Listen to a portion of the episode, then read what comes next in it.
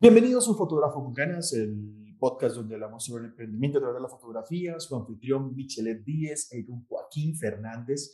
Pero hoy no vamos a hablar de, ningún emprendimiento, sino de la posiblemente noticia más importante, que bueno, que ya pasó hace unas cuantas semanas, de la cámara que lo cambió todo en este momento, la cámara que, que en este momento creo que va a ser la más hablada, que es la Canon R5C. A ver, Joaquín, empecemos. Hola a todos, ¿cómo están? Les habla Joaquín. Bueno, Michelet, EOS R5C, línea cinema de, de, cámaras de Canon. ¿Cuál fue tu primera reacción cuando viste esto que salió? Bueno, ya habían unos leaks, ¿no? Ya habían unos leaks de esta cámara.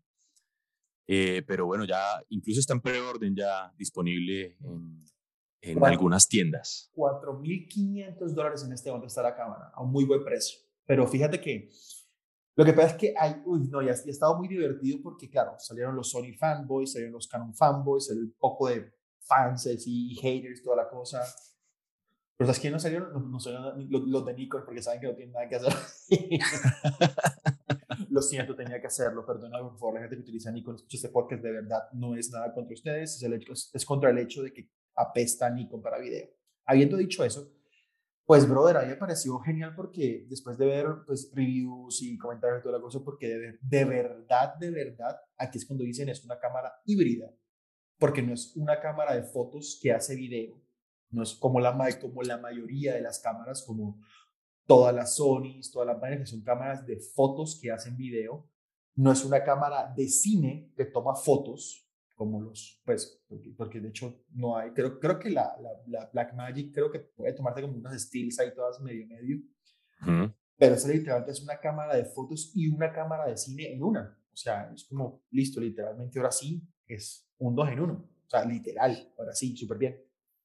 Que de hecho, de, si, si destruimos un poco el nombre, que es R5C, el, la base de esta cámara es la Canon EOS R5, entonces, bueno, tiene su sensor de 45 megapíxeles, su dual pixel autofocus, eh, sus infinidades de puntos de enfoque, eh, todas las funciones de conectividad, bueno, todas las, las bellezas que hemos venido eh, conociendo la R5 y le ponen el tema de la C. La C, como bueno, tú lo sabes y, y las personas que nos escuchan, la C es la línea cinema de Canon eh, ¿Y qué le agregó? O sea, ¿por qué R5C? ¿Qué le agregó esta C el, a, a, la, a esta cámara? Bueno, eh, la R, o sea, lo que tú decías, la R5 ya todos sabemos que es una cámara fotográfica espectacular, o sea, es demasiado pro. Pero la C, al agregarle, primero que todo, le agregan un ventilador para que no se sobrecalientes. En, en las la R5 todo el mundo era como que no, se sobrecalienta cuando grabas 8K. Luego, ¿quién graba en 8K? Pero bueno, se recalentaba toda la cosa. Ahora tiene más bitrates. Ahora como, o sea, ahora como cinema no tiene límite de grabación, que es una cosa que todo el mundo eh, le dio palo a, a, Canon por mucho tiempo hasta que salió la R3, que la R3. no te acuerdas que yo te lo dije, de la verdad la R3 lo cool va a ser que no va a tener límite de grabación. Y dicho y hecho, no tiene tantas especificaciones tan altas de, de, de video pero no tiene límite de grabación. Y decía, se habían demorado, o sea, habían hecho una huevonada al, demorar esa, esa, vuelta, pero listo, quitaron eso. Y aparte de eso, lo que hace es que te ofrece de verdad la primera cámara de cine con sensor full frame con montura RF. ¿Por qué lo digo? Porque eh, anteriormente estaba la C70, que es una cámara que me parece a mí de cine muy buena, muy compacta, eh, demasiado completa para la gente que sabe un poquitico sobre cámaras de cine pero tenía un sensor APS-C, aunque tuviera monturas RF. Entonces, claro, si tú puedes comprar un adaptador que es un speed booster y tú lo volvías full frame, pero para monturas EF. Entonces, estabas tú con toda una, una cámara que tiene las posibilidades de utilizar montura RF, pero con monturas EF, que no está mal, pero pues desaprovechas lentes como el 2870 f2.0, lentes así como el 85 1.2, en fin.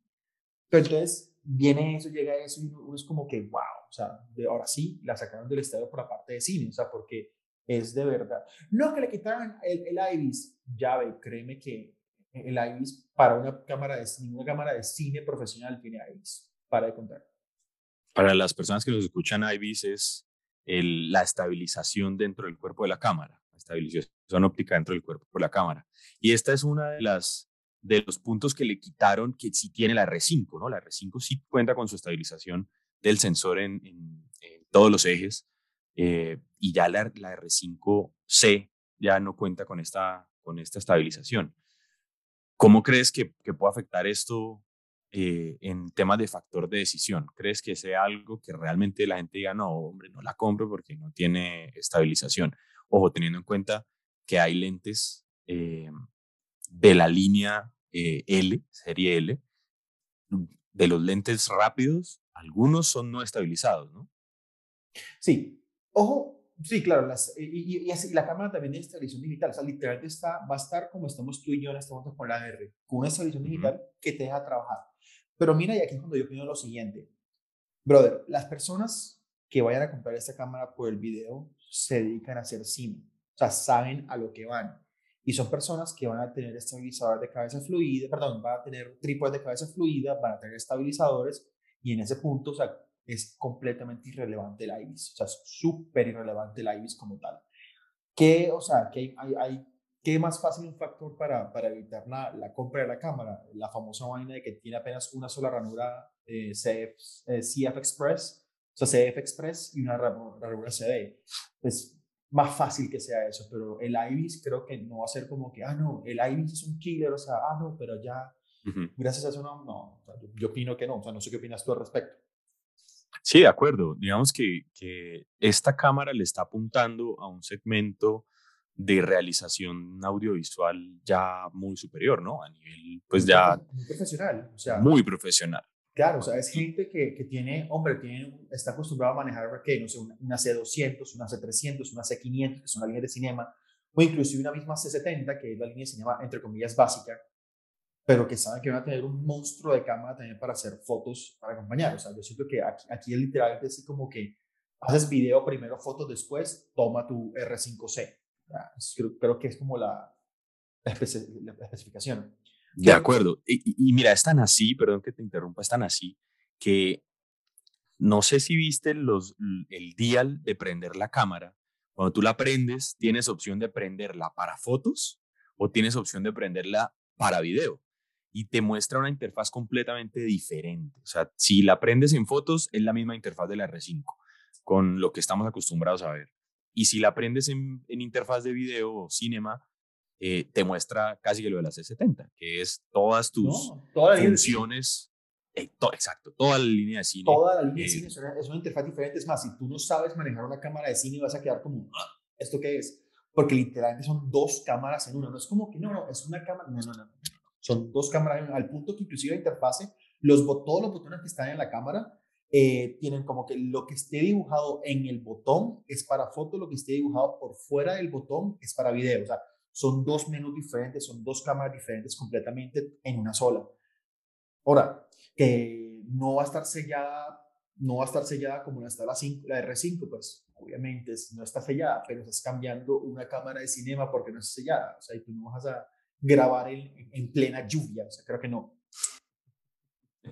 Mira que una, si has tenido la oportunidad de ver o de grabar con, monitores externos, donde tienes ahí tus, tus ondas de color y bueno, todo el tema, esto también lo tienes integrado, cosa que no tiene la R5, ¿no? Lo tienes integrado, no tienes necesidad de un monitor externo, a pesar de que pues se supone si, si estás utilizando este tipo de cámaras, tendrías otras ayudas como monitores externos, pero tienes todas esas opciones para ponerlas en pantalla. Entonces, eh, aquí pues una vez más ratifica el hecho que es una cámara que está enfocada mucho más a video, primero video y después para fotografía, que es muy buena híbrida, sí, es muy buena híbrida, pero está enfocada más a video. Si miramos... Dale, dale. dale,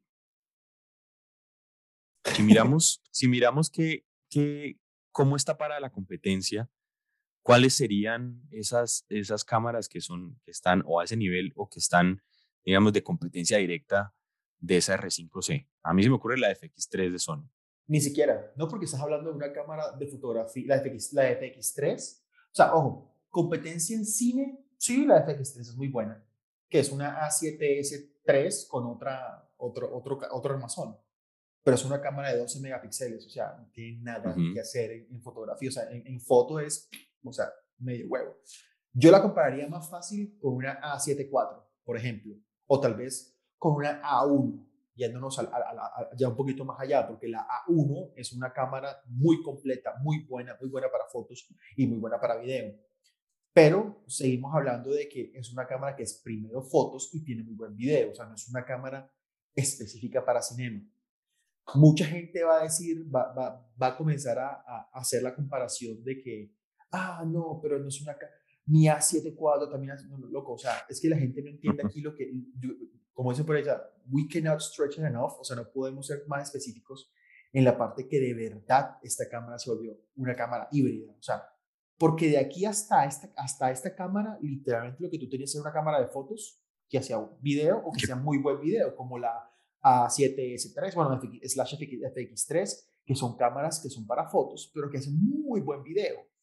O sea, pero no es como literalmente dos cámaras en uno. yo creo que es como, esa parte es muy, muy tesa, muy crack. Y la verdad, siento que la sacaron del estadio porque para la gente que tiene una R5, es la misma cámara y por 600 dólares más, literalmente le, le empacas una cámara de cine al R5. Entonces es como... Bueno, la pregunta del, la pregunta del siglo. Si tuvieras recurso ilimitado, ¿R5 o R5C? de cabeza y sin plazo con el R5C. Yo creo, ya sabía. Porque lo que pasa es que es muy diferente. A ver, porque inclusive yo no comparo, o sea, si tú me dices R5 o R5C, yo te diría R5, R5, R5C. Pero tú me dices R5 o R6, me voy con el R6. Uh -huh. o sea, pero considero que el R5 es una excelentísima cámara de fotografía, pero no es lo que yo necesito. Más aún así, el nivel de cámara de cine que tú me darías con R5C a ese precio y a eso adjuntarle una cámara tan profesional como el R5, pues obviamente, o sea, a ojo cerrado, de cabeza y sin casco, eso lo vemos. En el caso tuyo, ¿tú qué harías? ¿R5 o R5C? ¿O cómo harías tú esa, esa, esa combinación? Entre esas dos yo me iría por la R5. Realmente la R5C para mí es una prueba de concepto es como lo que hizo Canon o lo que hizo Sony en su momento con la Alpha 1 y es podemos eh, hacerlo y lo hacemos porque podemos. Es como yo tengo la tecnología para hacer una cámara que te da 30 frames por segundo a full resolución en RAW. Lo puedo hacer.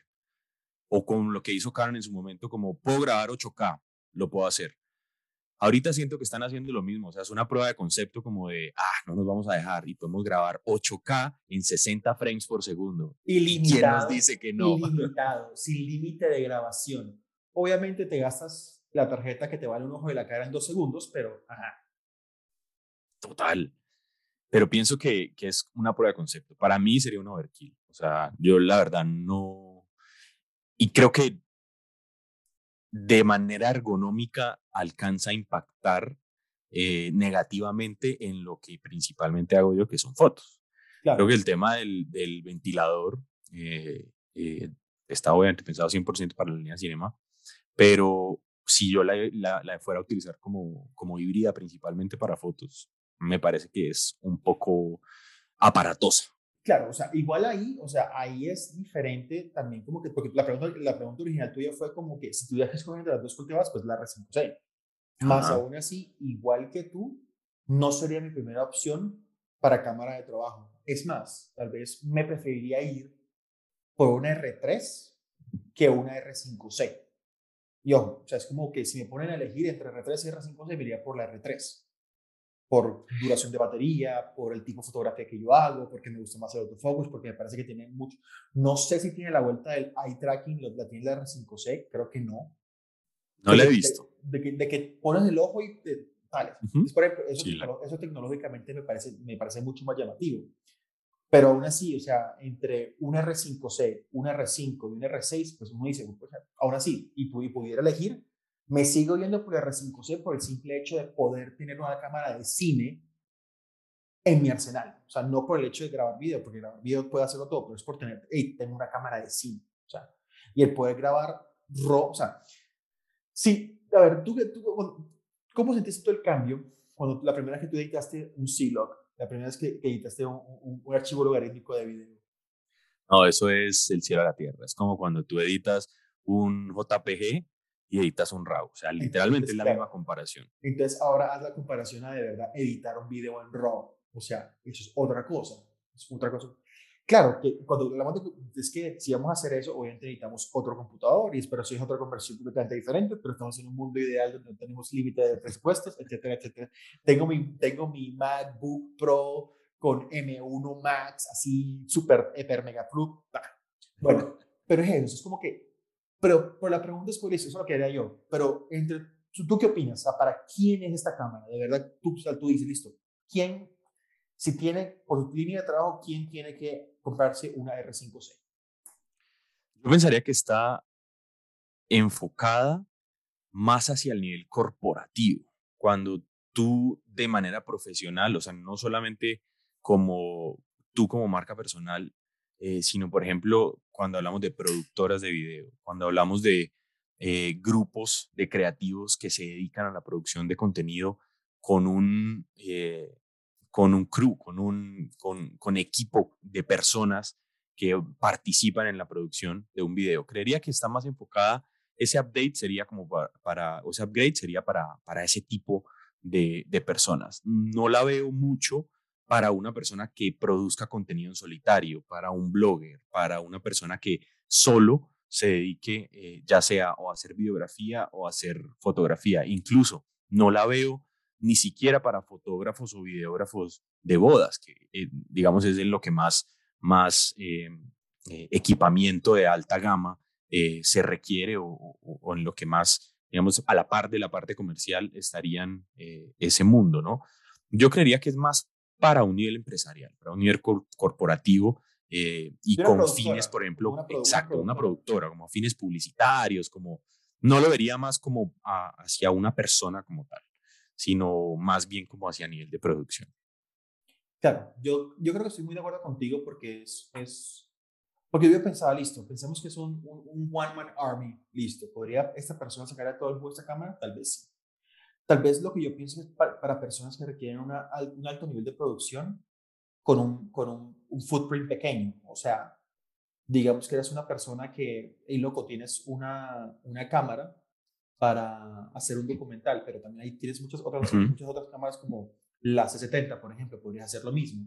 Y tienes, mejor, pues, tienes opción de mejor, mejor batería, etcétera, etcétera. Pero creo que es para todas las personas que, hombre, sí, quiero meter dentro, dentro de mi baño, tengo un flujo de trabajo en fotografía de altísima calidad, más un flujo de trabajo de videografía de altísima calidad. O sea, entonces, ¿para qué tener cámaras fotográficas y cámaras de cine hombre, pues prefiero tener una o dos de estas, o sea, es como, es más, más fácil. Yo creo que también es para todas las personas que tal vez eh, le apuntaban a una R5C y les gustaba y les llamaba la atención todos los aspectos videográficos del R5C, pero los cuales nunca explotaron porque saben que no estaban al 100%. O sea, por ejemplo, alguien que de verdad dentro de su de trabajo quiere comenzar a trabajar 4K y 4K 120 frames por segundo o 4K 60 frames por segundo, trabajando con Canon, porque listo, porque eso lo viene haciendo la gente con Sony hace mucho rato, o sea, si, yo soy una persona que, que trabajo con Sony hace mucho rato y le meto 4K eh, 24, 60, 120, hace rato porque tengo una FX3, lo que sea, eh, pues listo, bien, pero los, los usuarios de Canon nunca hemos, los, los que tengan flujo de trabajo 4K, nunca habían tenido un 4K que tal vez fuera súper confiable por las cuestiones de recalentamiento que les ofrece la, R5. Entonces, aquellas personas que, que, por ejemplo, nunca hicieron el jump ship y se fueron para Sony por sus mejores vainas fotográficas, perdón, por sus mejores vainas videográficas, y se quedaron en, en Canon esperando que saliera una cámara videográfica para poder subir a un flujo de trabajo de 4K que fuera súper consistente y que de vez en cuando tocaran y rozaran el 8K, siento que es una cámara perfecta. Sí, porque, por ejemplo, porque por ejemplo, mira, mira, mira esto. imagínate, por ejemplo, MKBHD. MKBHD es un man que trabaja con Reds. O sea, el man obviamente no se va a bajar de Reds y el man viaja y cuando produce, produce con Reds. Pero si el man puede tener una cámara que tenga autofocus, porque la red es un enfoque manual, al momento de hacer cubrimientos remotos, hombre, a lo mejor esta puede ser una cámara que puede entrar en su flujo de trabajo. ¿Por qué? Porque a lo mejor el man no le gusta, o sea, porque yo sé que al man le gusta Canon, le gustan los colores de Canon y sé que el man andaba con una R, una R, esto es una R5 en su morral. Pero entonces a lo mejor el man dice, listo, con esta cámara puedo tener la posibilidad de tener una buena cámara con un autofocus relativamente decente que me hace el 8K que entra dentro de mi flujo de trabajo, o por lo menos 4K de mucha calidad. Eso es lo que yo creo, o sea, ¿para quién es? Para el usuario del común y del silvestre, definitivamente esta cámara no es. O sea, creo que no. Y mira que hay algo que no hemos hablado y es un nicho, y es el tema de realidad virtual. Ah, claro. Este 8K 60 frames por segundo, eh, creo que, que, también le está apuntando como al, a, hacer el future proof, como blindarse para el futuro. Claro. A, esos, a esa producción de, de, contenido en realidad aumentada, realidad virtual. Y creo que es como la pareja perfecta de este lente raro que sacaron los de Canon, que eran eh, un lente que te permitía grabar a 180 grados, que te acuerdas que era un doble fisheye. Claro. Y creo que es como la pareja perfecta para esta cámara. Claro, y mira, esa, mira, me, parece muy interesante eso que acabas de decir, de que ellos están haciendo con esta cámara un future proof. Cuando, por ejemplo, mira que hoy en día, por ejemplo, mi flujo de trabajo es un flujo de trabajo de Full HD. Yo trabajo 1080 porque no tengo el computador, no tengo el espacio, me molesta trabajar en 4K. Eh, creo, que, creo que es una cosa que yo personalmente no haré por un buen tiempo. O sea, no tengo necesidad de trabajar en 4K pero mucha gente normalizó, con un, normalizó un flujo de trabajo de 4K en tener 100, 120 gigas por proyecto, cosas así. Ese es el, el, el, normal de mucha gente, o sea, de muchísima gente ese es el normal, un flujo de trabajo de 4K. Muy poquita gente tiene un flujo de trabajo de 8K, pues muy, muy, muy contados con la mano, pero fíjate que Canon en este momento te ofrece un flujo de, o sea, la posibilidad de tener un flujo de trabajo de 8K. Si es a lo que tú quieres apuntar. O sea, es como que listo, yo a comenzar a trabajar en 8K porque, por, porque soy un loco, lo que sea, pero tengo una cámara que me ofrece hasta 8K 60 frames por segundo. Y eso es bastante, o sea, eso es bastante. O sea, 8K 60 frames por segundo es mucho de lo que mucha gente puede pedir y muy poquitas cámaras eh, ofrecen eso en el mercado, siendo así, listo, unas cuantas Sonys eh, como tal las que lo hacen, pero como tal es una vaina súper complicada, o sea, tener un flujo de trabajo. Pero mira que Sony y Sony y, y, Canon te lo están ofreciendo a un nivel comercial, a un nivel no profesional. O sea, no tienes que tener una red para trabajar en 8K. Ya puedes tener una cámara con muy buen autofocus, con una muy buena línea de lentes. Entonces, como, ok, listo. Y mira que, que mencionas algo y es el tema del autofocus, ¿no? Yo creo que ese es uno de los valores agregados frente, por ejemplo, a, una línea cinema al 100% profesional.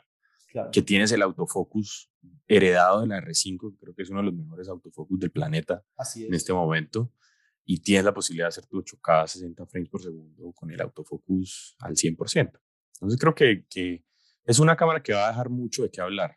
Yo la verdad no veo un competidor directo ni por parte de Sony ni por parte de Nikon. Eh, no sé la Z9 qué tanto se le acercará.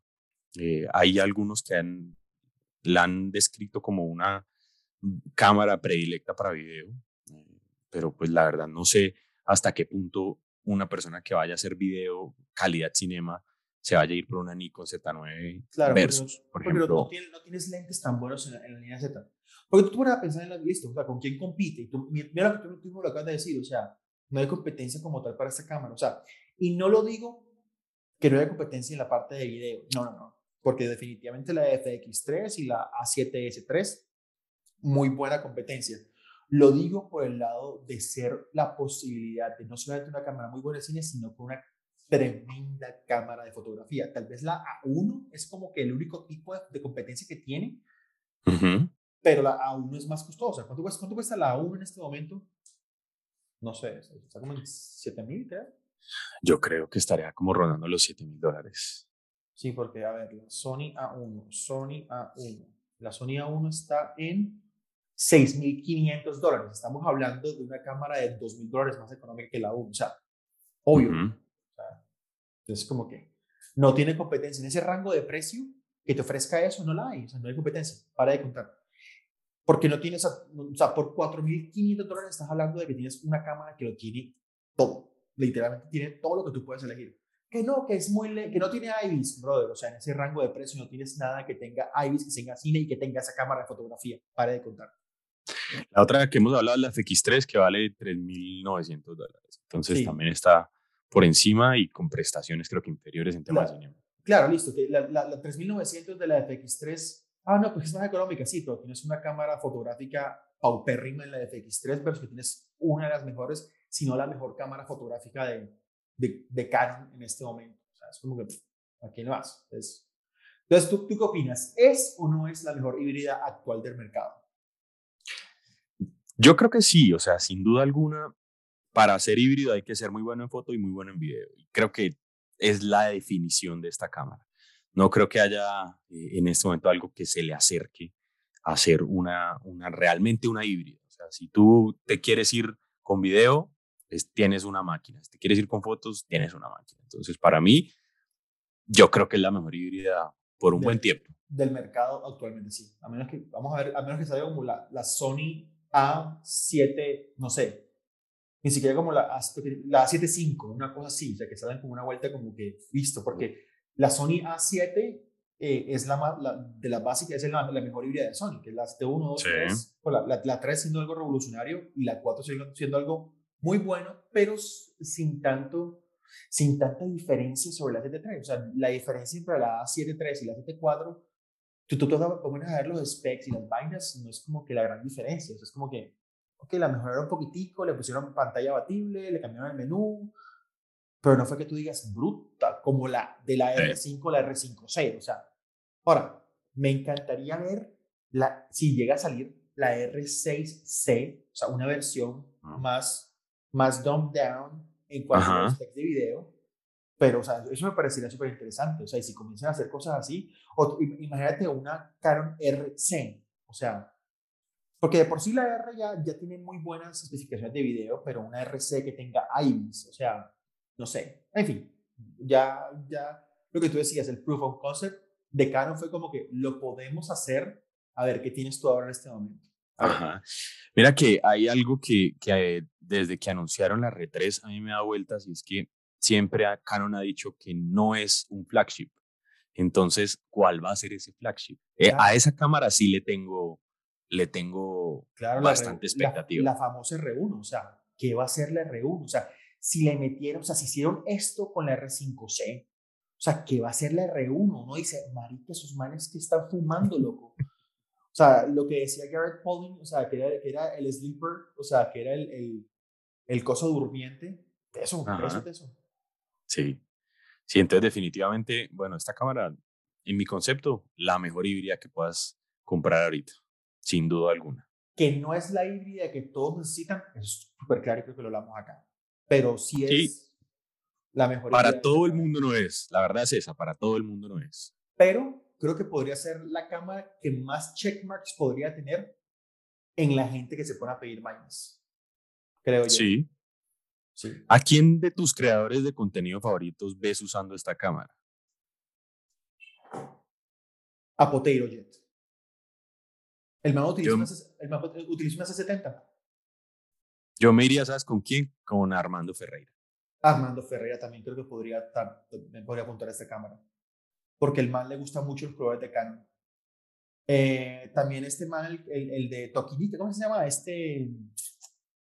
Ticonica. Eh, ah, se me olvida el nombre del man. Uno que tiene una, unas gafas transparentes, azul eh, que no. como ah, Niconita, Niconica, no así, es un creador, yo lo sigo en Twitter, el man es súper fan, yo creo que tal vez podría ser esa vaina, pero no, yo creo que sí, Armando Ferreira, yo creo que Poteroye también podría ser otro, porque, bueno, Peter porque le toca, creo que, creo que le, le, tocaría por ser embajador, pero creo que el man, porque el man decía, la, R3, la R3 no me gusta porque es muy bulky, o sea, me acostumbré con pequeño, uh -huh.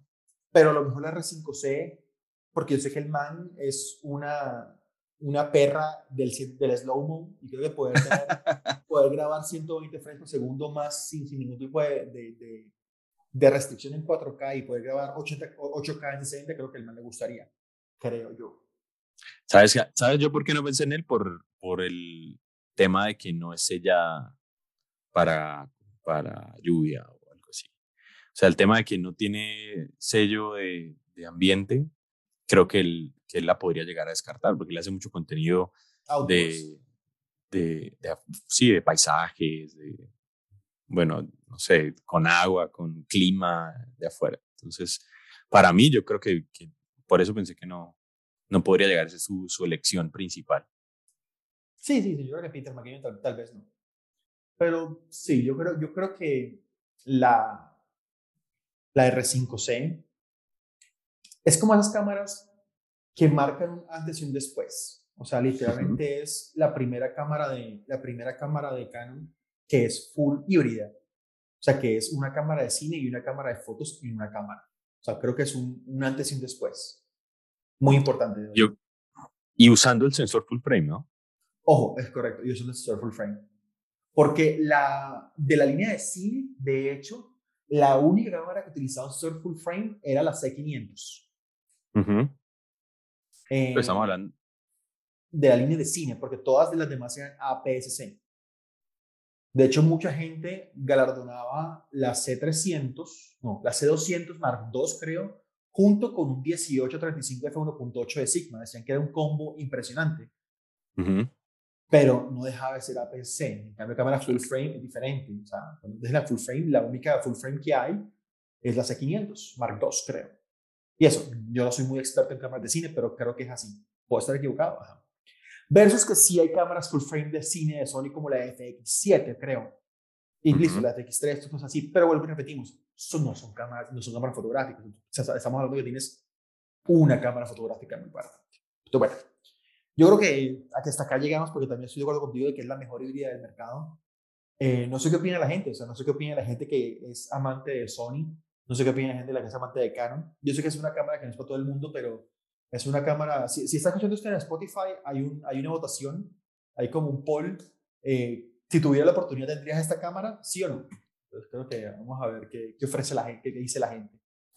Entonces, o muy ¿Qué, ¿Qué, tantos cinéfilos tenemos acá en, la este audiencia? Así es.